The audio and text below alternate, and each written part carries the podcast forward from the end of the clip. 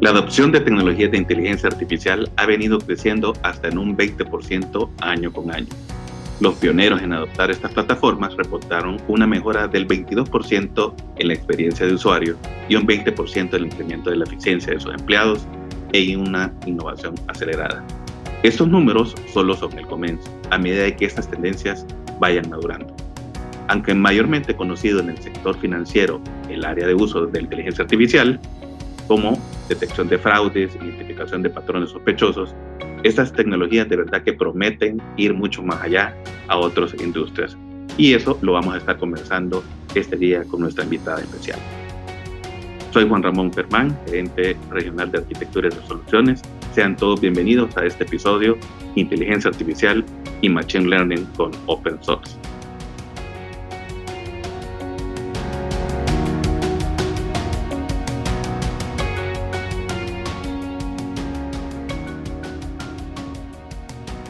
Este día nos acompaña Victoria Martínez, que es gerente de desarrollo de negocios en Red Hat, responsable de soluciones como Big Data, analítica avanzada, inteligencia artificial para Latinoamérica.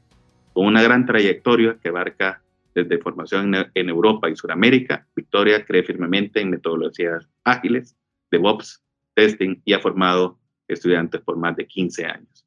Bienvenida Victoria, es un gusto que nos acompañes este día en la sesión. Es un placer, Juan Ramón, poder compartir este espacio y poder hablar de estos temas tan interesantes que hoy son, son trending y, necesitamos poder empezar a, a bajarlos a tierra.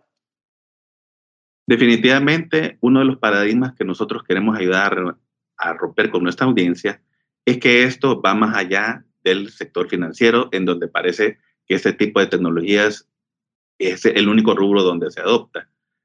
Pero quisiera que tú nos comentaras un poco más en tu experiencia que has tenido con diferentes proyectos, pues a qué otras industrias o sectores realmente se puede aplicar esto de inteligencia artificial y todos los conceptos que esto conlleva. Porque definitivamente eh, sí creemos que van a haber otras áreas de aplicación. Entonces queremos que nos platiques un poco. ¿Qué nos puedes contar? Totalmente. El área de aplicación es gigante y aparte eh, es multi, multiindustria porque a veces lo más conocido tiene que ver con lo que se aplica en retail, con lo que está dando vueltas también en finanzas, pero esto es aplicable desde gobiernos, en salud se está implementando muchísimo. Hoy la pandemia ha permitido liberar y avanzar, además, eh, en cuanto a lo que tiene que ver eh, en el análisis de imágenes, en liberar muchísimas librerías para lo que es detección de pulmonía, de neumonía, de COVID, eh, que son todas librerías abiertas, que son modelos que ya están entrenados y que uno puede empezar a poder bajar este tipo de conocimientos de acuerdo a la industria en la que estemos. En gobierno se usa mucho para poder eh, entender y empezar a conectar más al ciudadano. Nosotros sabemos que más allá de inteligencia artificial, uno de los grandes desafíos que hay en general en cualquier eh, gobierno, independientemente del país en el que estamos, es el hecho de compartir datos, ¿no? Porque dentro de lo que es la inteligencia artificial, mi petróleo y, mi, gasolina, digamos, terminan siendo los datos. Entonces, eh, es la base y de la que hoy los gobiernos están sentados arriba de una pila de datos. Entonces, eh, hoy el hecho de poder empezar a automatizar servicios, eh, esto mismo que a veces se aplica en banca para lo que es la automatización de una cuenta, pero aplicado a gobierno que lo hemos trabajado para lo que son las asignaciones universales por hijo. Entonces, eh, el hecho de hacer procesos que sean transparentes, que sean auditables, que al mismo tiempo permitan la experiencia del ciudadano de poder otorgarle un subsidio de la manera más rápida, ágil eh, y transparente, como dije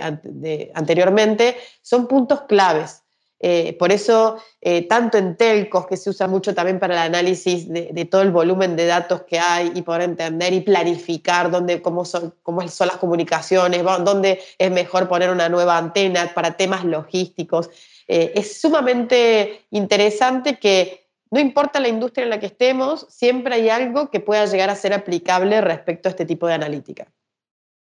Sí, de lo que te escuché entonces, creo que lo podríamos aplicar para conceptos como gobierno abierto, para poder tener una sinergia entre las diferentes instituciones. En el sector de telco, por ejemplo, también te entendí, por ejemplo, Edge Computing, que está muy de moda. Creo que también ahí lo podríamos llegar a aplicar. Y me imagino de que también habrán áreas como el sector judicial, en donde el caso de manejo de casos, case management o, selección de casos, también lo podemos llegar a aplicar todo este tipo de tecnología, ¿cierto? En el sector judicial es, em, es algo que se está implementando eh, y la verdad que ayuda muchísimo, porque imagínense que más allá de lo que es la digitalización, cada vez que hay un caso y un análisis eh, de un oficio donde tiene que actuar un juez, eh, se tiene que analizar un conjunto de expedientes para entender cómo actuó antes la justicia y ver si hay algún tipo de, acción por jurisprudencia, eh, si, cómo poder reaccionar y accionar en base a los antecedentes y poder empezar a conectar casos. Esto se está usando mucho para todo lo que se llama una temática dentro de lo que es la inteligencia artificial, que es procesamiento del lenguaje natural, que me permite entender qué es lo que dice un texto. Al, entender lo que dice un texto, puedo entender lo que dice un expediente. Entonces, en lugar de estar haciendo búsquedas gramaticales o semánticas, eh, cuando voy a buscar un determinado término, hago búsquedas conceptuales. Eso se llama identificación de un concepto abstracto. Entonces yo puedo estar buscando un caso relacionado eh, con violencia de género y poder empezar a, caracterizarlo y que me traiga todo lo relacionado con ciertos casos donde se implementó, pero no hablando por la búsqueda de la palabra, sino por entender un determinado concepto. Entonces, esto a nivel de justicia ayuda a cortar plazos. Entonces, imagínense lo potente que es el hecho de poder empezar a dar herramientas a los abogados, a los jueces, eh, en general a todo el sector judicial, para que pueda actuar más rápido, que creo que es uno de los grandes pedidos que siempre tenemos los ciudadanos eh, para poder aplicar una ley, para poder eh, empezar a hacer que todo esto, los procesos empiecen a ser más cortos. No, y, de hecho, eh, imagino de que también podemos ir más allá. Hablemos de, un tema de actualidad que ha trascendido a nivel mundial, como lo es el COVID. Este tipo de, tecnologías también nos podría ayudar en el sector salud, no solo hablando, digamos, del sector público, sino también privado, para algún tipo de área de aplicación para COVID. ¿Qué, qué opinas tú? Hay un caso sumamente interesante que trabajamos que fue el caso de Protégete con Salud en Panamá, donde se hacía el seguimiento de pacientes COVID positivos. La pandemia nos hizo que vino, o sea, fue un golpe que vino de repente y en dos semanas teníamos que desarrollar algo, teníamos que implementarlo para la ciudadanía, pensando en que podíamos empadronar a tres millones de ciudadanos, eh, eh, que esperábamos que no tengamos que empadronar a tres millones, pero que podría llegar a pasar. Entonces necesitábamos elegir, por un lado, eh, la tecnología lo más rápido posible para construir en dos semanas y salir productivos. Entonces eso nos hizo elegir en cuanto a lo que son tecnologías mobile, una tecnología que se llama PWA, que son Progressive Web Applications, que lo que me permiten era, estaban colapsados los, eh, eh, App Stores, tanto el de Google como el de, el de Apple, para hacer la registración pertinente. Entonces esto nos permitió poder salir con una aplicación rápida,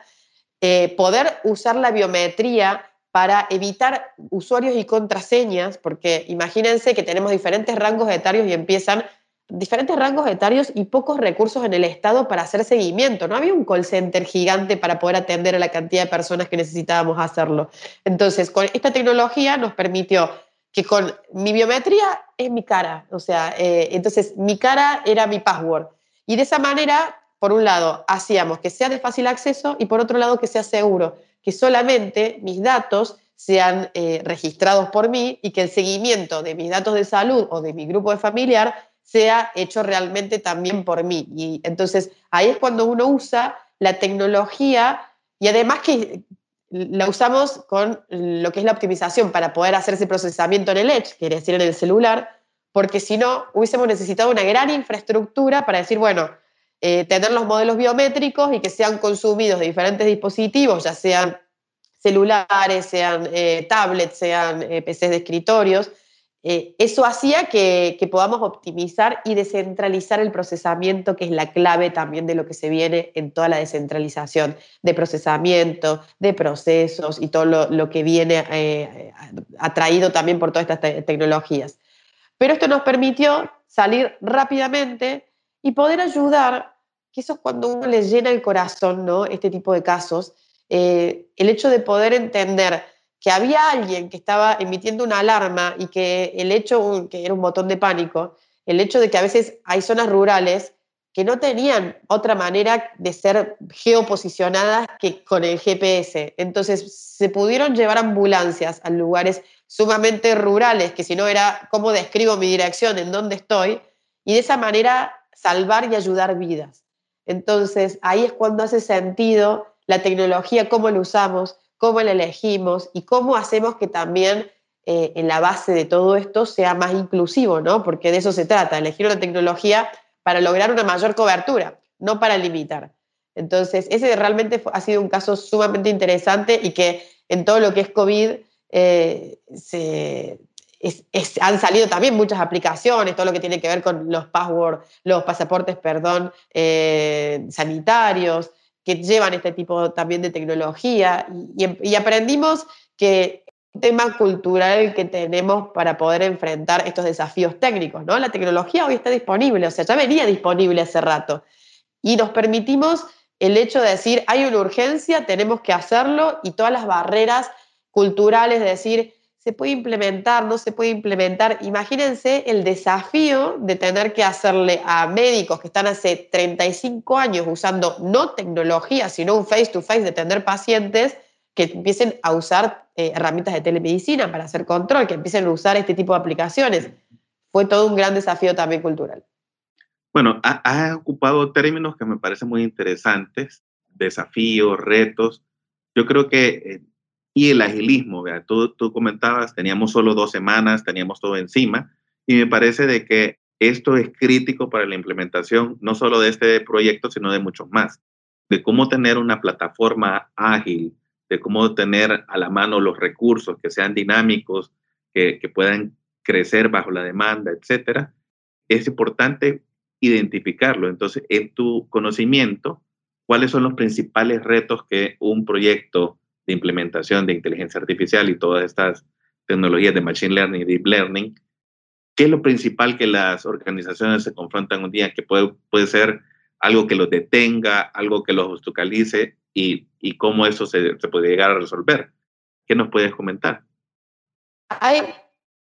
dos cosas, pero podemos hablar de la que los engloba. Dos puntos que como eh, emprendedor y como cliente, cuando uno quiere dar este paso, dice, no tengo infraestructura, no tengo conocimiento, no tengo gente, no tengo un data science, no tengo un equipo, no puedo hacer este tipo de proyectos. Eso se engloba en un tema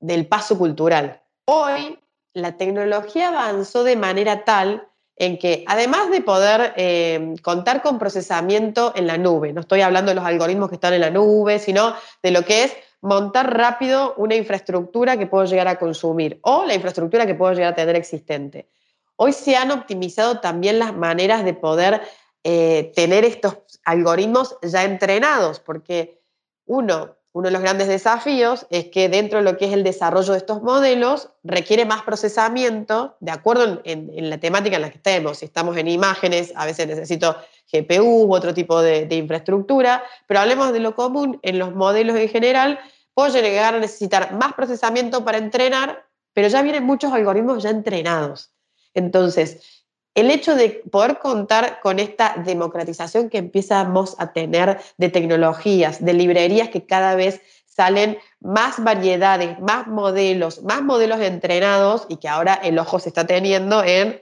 cómo están entrenados, ¿no? Porque a veces hay sesgos porque no están bien entrenados, pero ese es otro tema. La ventaja que tenemos hoy es que están las librerías, están los modelos, está la tecnología, tengo la infraestructura y que termina siendo más un paso cultural de decir, no necesito una gran, digamos, una gran cantidad de esfuerzo en el sentido de dinero, transformarlo en esfuerzo, en horas, eh, en dinero, sino, es decir, elegir un proceso que sea lo más pequeño posible como para poder saltar esa barrera del puedo o no puedo, ver los resultados medir cuánto me llevó y eso me va a permitir realmente eh, darme cuenta que hoy sí está al alcance de la mano que termina siendo un tema cultural respecto a también a quienes participo. Nos ha pasado en proyectos que como no hemos participado a todos los stakeholders referidos en estos proyectos, interviene el negocio, interviene infraestructura, interviene además la gente de tecnología de desarrollo, no es tan solo eh, el clásico proyecto de desarrollo de tecnología, sino que es muy importante cómo involucre al área de negocio, porque finalmente voy a estar resolviendo un tema de negocio. Yo creo que has mencionado aspectos muy claves y que me gustaría destacarlos, porque también quiero romper ese paradigma de que este tipo de tecnologías solo están presentes en la nube y otra cosa importante de que tal vez puede ser inalcanzable si yo lo quiero hacer en mi centro de datos. Entonces, por un lado, tenemos de que, miren, esto no solo está disponible en nube pública, eh, sino que yo lo puedo implementar también en mi centro de datos, pero que hay tecnologías que están que son, como tú dices, librerías ya disponibles y que yo creo que en esto involucramos, yo creo que lo más popular es Python, verlo involucrado en este tema de, de, inteligencia artificial y de algoritmos. Eh, pero tal vez nos puedes comentar un poco más de, aparte de Python, qué otro tipo de tecnologías son las comunes en este tipo de proyectos y por supuesto de que están al alcance de la mano para quitar ese paradigma de, ah, tal vez si yo lo monto en el centro de datos va a ser algo muy caro. Tal vez nos puedes ampliar por ahí. Eh, Ahí, ahí eh, los separamos en, dos aspectos. Por un lado, todo lo que es los grandes engines que están en, las nubes que conocemos, eh, nos proveen la facilidad de poder usar un modelo que a veces no sabemos qué hace, cómo está construido, sabemos que lo podemos usar rápido, sabemos que mm, a veces cuando necesitamos construir un producto o validar una idea de negocio nos puede servir justamente para eso,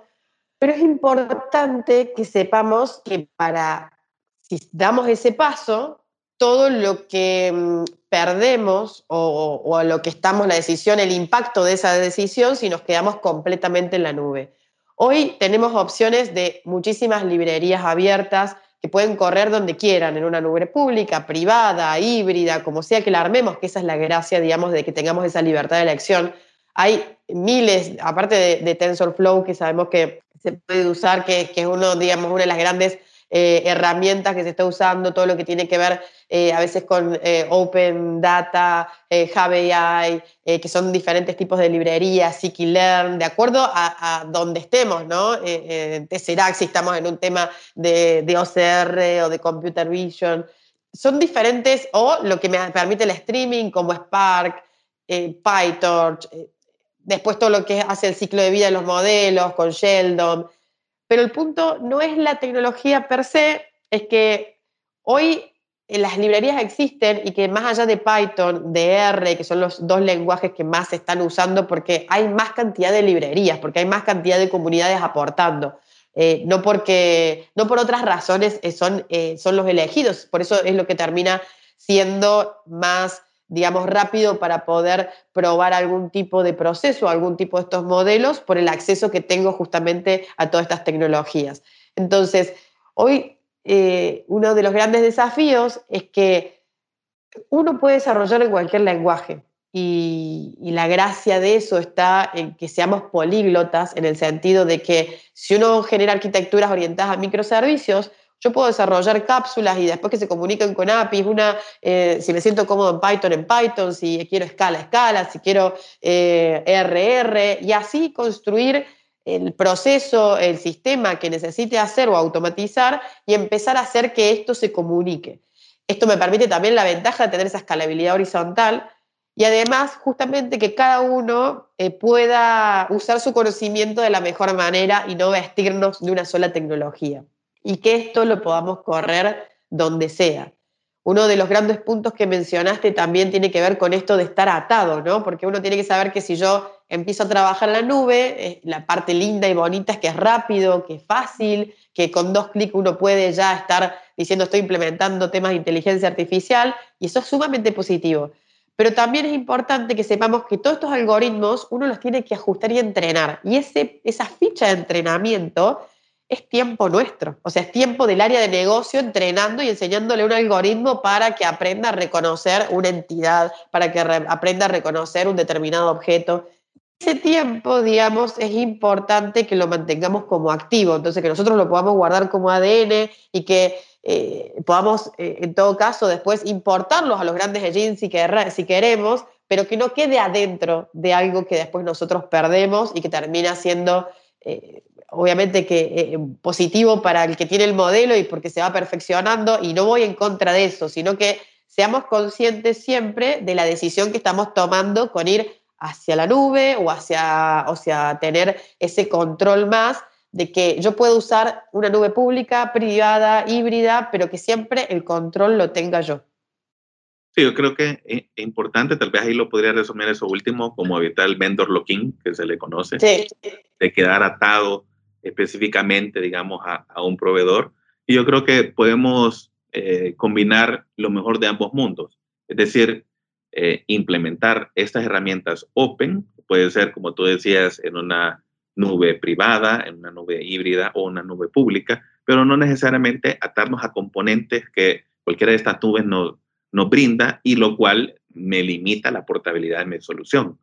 Pero eh, no sé si eh, podrías platicarnos también un poco de la metodología. Por ahí he escuchado de que todo esto de DevOps como que están haciendo algo ya específico para es, este rubro, en donde ya vamos mezclando todo este método, eh, mecanismo eh, metodologías, digamos, de trabajo, ya siempre pensando con agilismo. No sé, eh, tal vez tienes algún dato que nos puedas compartir.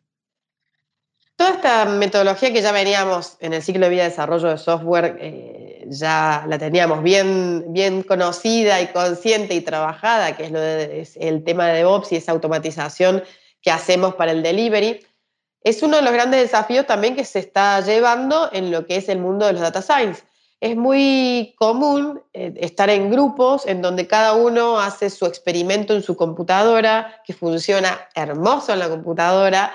y que después va haciendo variaciones del experimento, pero no se terminan eh, versionando ni esas variaciones, ni los experimentos, ni los resultados de los experimentos. Entonces, así como hace varios años atrás era tan evidente cuando necesitábamos empezar a versionar el código, empezar a automatizar eh, y tener bien automatizado también todo lo que es la parte de gestión de configuración y saber eh, que esa automatización me permitía evitar errores después en producción por configuraciones que no había probado. Lo mismo sucede en el mundo de los datos. Ese concepto se llama AI Ops o Data Ops también y que termina llevándome estas prácticas para que pueda automatizar y, sepa qué modelos eh, desarrollé, cuáles fueron esos resultados, poder aprovisionar eh, de manera automática también los recursos que necesito para correr los experimentos en una Jupyter Notebook, poder bajarlo, subirlo, poder hacer el despliegue automáticamente también en producción.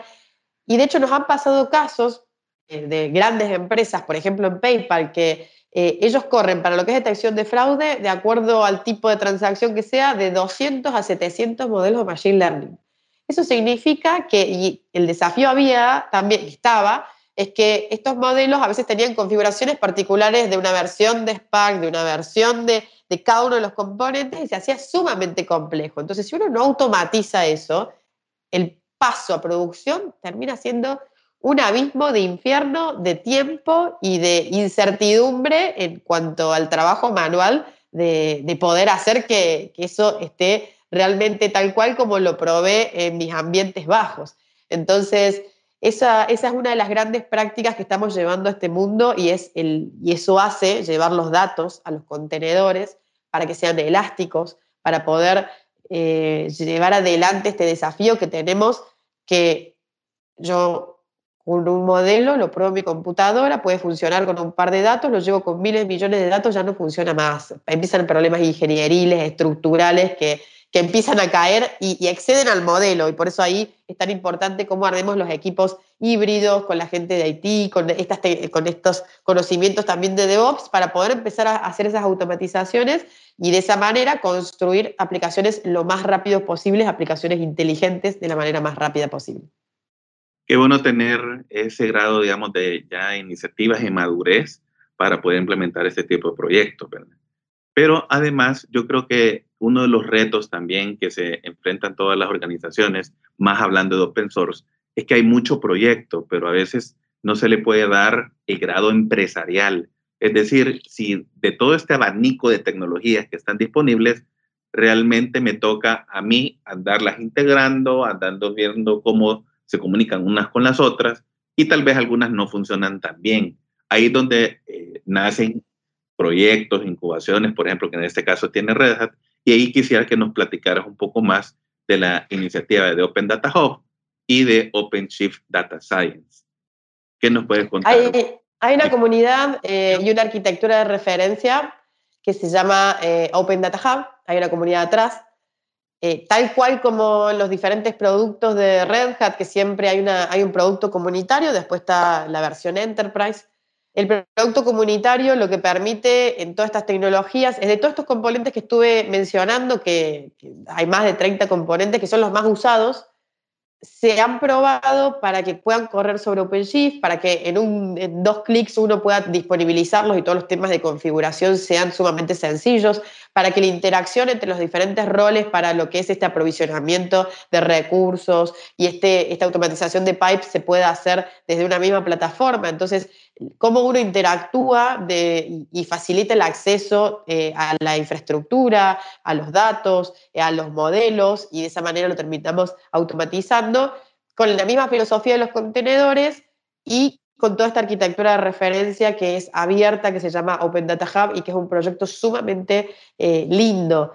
Y después está OpenShift Data Science, que, eh, porque uno de los grandes también pedidos de los clientes es, ok, me encanta esto, pero yo también quiero tener eh, el soporte de los componentes que tengo por detrás, si tengo el Spark, si tengo PyTorch, o sea, entonces eso nos, nos hace que eh, generemos una versión de OpenShift Data Science en donde tiene otro nivel de, soporte respecto a los componentes que corren por detrás de lo que es esta arquitectura de referencia eh, y que cada vez se están agregando más componentes y de hecho ahora eh, vamos a estar lanzando la versión para Latinoamérica de OpenShift Data Science, ahora en estos próximos meses. Bueno, uno de los retos más importantes que tiene toda organización, más en el, el mundo del open source,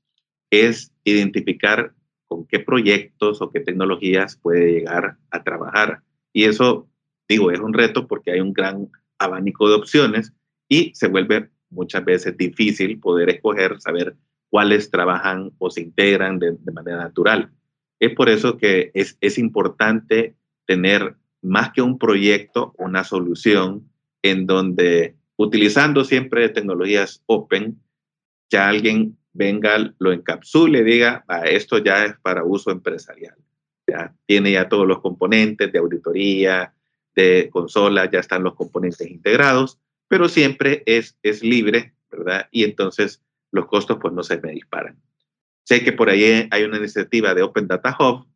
y de OpenShift Data Science que nos gustaría que nos pudieras comentar un poco de qué tratan, beneficios, características y qué es lo que podemos esperar en el futuro porque es algo pues relativamente reciente. ¿Qué nos puedes contar, Victoria? Lo que es la arquitectura de referencia que se llama Open Data Hub, hay una comunidad atrás, hay cada vez más componentes que se están sumando, hay más de 30 componentes entre lo que estaba mencionando sobre TensorFlow, sobre PyTorch, Spark, Cative, Sheldon, eh, todo lo que hace a, a la Jupyter Notebook, Jupyter Hub, eh, open Data, eh, todo lo que hacen a, diferentes tipos de librerías, Superset. Hay muchísimos componentes eh, que están sumándose día a día. Y lo que se busca es que estos componentes que son los más usados, llevarlos a los contenedores, entonces que esto corra sobre OpenShift. Entonces, con algunas, con, digamos, pocos, poco esfuerzo de, de configuración, uno puede acceder a cada uno de estos componentes y empezar a, desarrollar sus modelos, automatizar el pipeline, hacer que eh, la gente, los data scientists puedan eh, trabajar y desarrollar sus modelos y que puedan aprovisionar sus, Jupyter Notebooks de, para hacer los experimentos con, digamos, un solo clic y que de esa manera no tengan que estar lidiando con el pedido de armado de, ciertos ambientes, a la gente de Haití, y esto facilita comunicaciones, esto hace que también todo sea transparente y a la, vez hace que cada uno de los roles puedan trabajar de, con, cada uno de los roles diferentes que necesitamos que todo esto sea multidisciplinario en la misma plataforma y que cada uno lo haga en la tarea, en la actividad que lo va haciendo diariamente, independientemente de, los pedidos que estamos teniendo. Y todo eso se hace a través de la plataforma. Eso me permite, como decía anteriormente, eh, la automatización, llevar los modelos a los contenedores. Entonces, tengo la gran ventaja de que después, en el momento de, si necesito entrenamiento, si necesito todo lo que es la parte de, inferencias, o la puesta en producción, o de la, puesta, digamos, de prueba, de la prueba en los ambientes bajos, eso lo puede automatizar. Entonces, y si me faltan recursos, lo puede escalar automáticamente.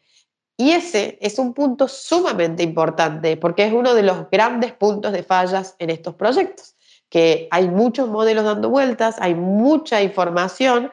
pero el hecho de poder llevarlo productivo, ese es el gran paso y el desafío que necesitamos poder salir a veces de los eternos proyectos de laboratorio y poder realmente llevarlo a producción de una manera sencilla. Esa es una de las grandes ventajas de, lo que trae esta comunidad de Open Data Hub eh, sobre OpenShift y que OpenShift Data Science viene a resolver los pedidos de, que tenemos de muchos clientes que dicen, bueno, me encanta la iniciativa del proyecto comunitario, pero yo además quiero soporte, porque estoy en un tema de misión crítica, quiero soporte sobre la versión del componente de Open Data Hub. Entonces, eso es lo que me permite eh, OpenShift Data Science, es también incrementar los niveles de soporte de estos componentes que cada vez se van agregando más y de esa manera eh, poder tener los dos esquemas, ¿no? Eh, para los clientes que quieren, eh, que necesitan este tipo de, de, soportes y, obviamente que están en este ámbito enterprise, pero que, que Samilla les permite sentirse obviamente más confiados y seguros por todas las pruebas que siempre hacemos desde Red Hat con cada uno de los componentes que forman parte de nuestras tecnologías. y ese es un punto que hoy, en todo lo que es la transformación digital, los ciberataques, los fraudes han, sido, han crecido eh, abismalmente, entonces eh, es un punto muy fuerte y por eso ese, pedido y sale esta versión ahora eh, del mes de octubre para Latinoamérica, así que estamos ansiosos de poder empezar también a, implementarla. Definitivamente, yo quisiera cerrar, digamos, ahí tu participación aclarando algunos puntos, ¿verdad? De que con los ejemplos que ya nos pusiste de caso de uso de diferentes industrias y que realmente ya ha llegado a un punto de madurez que ya cualquier tipo de organización lo puede llegar a adoptar, pues nosotros ya no lo consideramos este tipo de tecnologías tan disruptivas, es decir, algo tan novedoso, sino que más bien debería de ser algo que ya en el día a día las organizaciones lo pudieran ya utilizar desde el punto de vista de computer vision, por ejemplo, de OCR, de autenticación biométrica facial, de lo que son eh, identificación de tendencias, de eh, todos estos algoritmos para predecir, ir un paso más adelante, ya no eh, concentrarnos tanto en el análisis forense, sino que en método, en, en algo más predictivo. Realmente creo que todos nuestros clientes podrán encontrar un área de aplicación dependiendo de qué proyecto es el que quieren implementar. En nuestro caso, como eh, Datum Redsoft en la región, ya hemos implementado eh, proyectos de inteligencia artificial y creo que es una tecnología que ya está a la mano de diferentes industrias y por lo tanto invitamos a toda nuestra audiencia a que puedan mantenerse vigentes en la tecnología, a ser muy competitivos, a mejorar en el caso del sector público la atención al ciudadano, implementar este modelo de gobierno abierto. Y definitivamente sí marca una diferencia eh, el uso o no de este tipo de tecnologías. Así que, Victoria, nos gustaría que dieras las palabras finales a nuestra audiencia. ¿Con qué les quieres dejar? ¿Qué mensaje nos deja, por favor? Uno, que nos animemos, que demos el paso, que podamos romper eh, esta, ese paso cultural que lo bueno que nos trajo dentro de todo este contexto malo de la pandemia fue el darnos cuenta que podíamos digitalizarnos rápido, que necesitábamos, que podíamos trabajar de manera remota y que al mismo tiempo estamos llenos de datos. Entonces hoy el petróleo, la energía la tenemos. Entonces necesitamos empezar a poder hacer valer y generar nuevos servicios y agregar valor al negocio. Entonces, esto no se trata de una implementación tecnológica. No se trata de implementar la tecnología, la última tecnología, porque no estamos en ese, en ese punto. Lo que necesitamos es poder entender cuáles son nuestros procesos, poder reformularlos y, e implementar y usar la tecnología pertinente para eso. El hecho de poder entender los eh, consumos, las acciones que tiene mi cliente, me permite dar el paso no de la personalización, sino de la hiperpersonalización. Hoy alguien elige y se mantiene en una marca, no por el producto per se, porque cualquier producto medianamente en calidad, estamos, eh, es muy competitivo y fácil poder eh, hacer esas, esas comparaciones. Pero la experiencia que me da eh, la, la, marca, cómo me vinculo, las emociones que me genera a mí una marca, esa empresa, es lo que me va a hacer realmente elegirla. Entonces, cambiemos el mindset que tenemos eh, y el foco hacia, desde la tecnología, empecemos a pensar en cuál es el valor de negocio y a partir de ahí eh, dar el paso y empezar con cápsulas, baby steps que me permiten perder, eh, desmitificar y perder ciertos miedos por esto que digo, necesito ser un experto, el data scientist,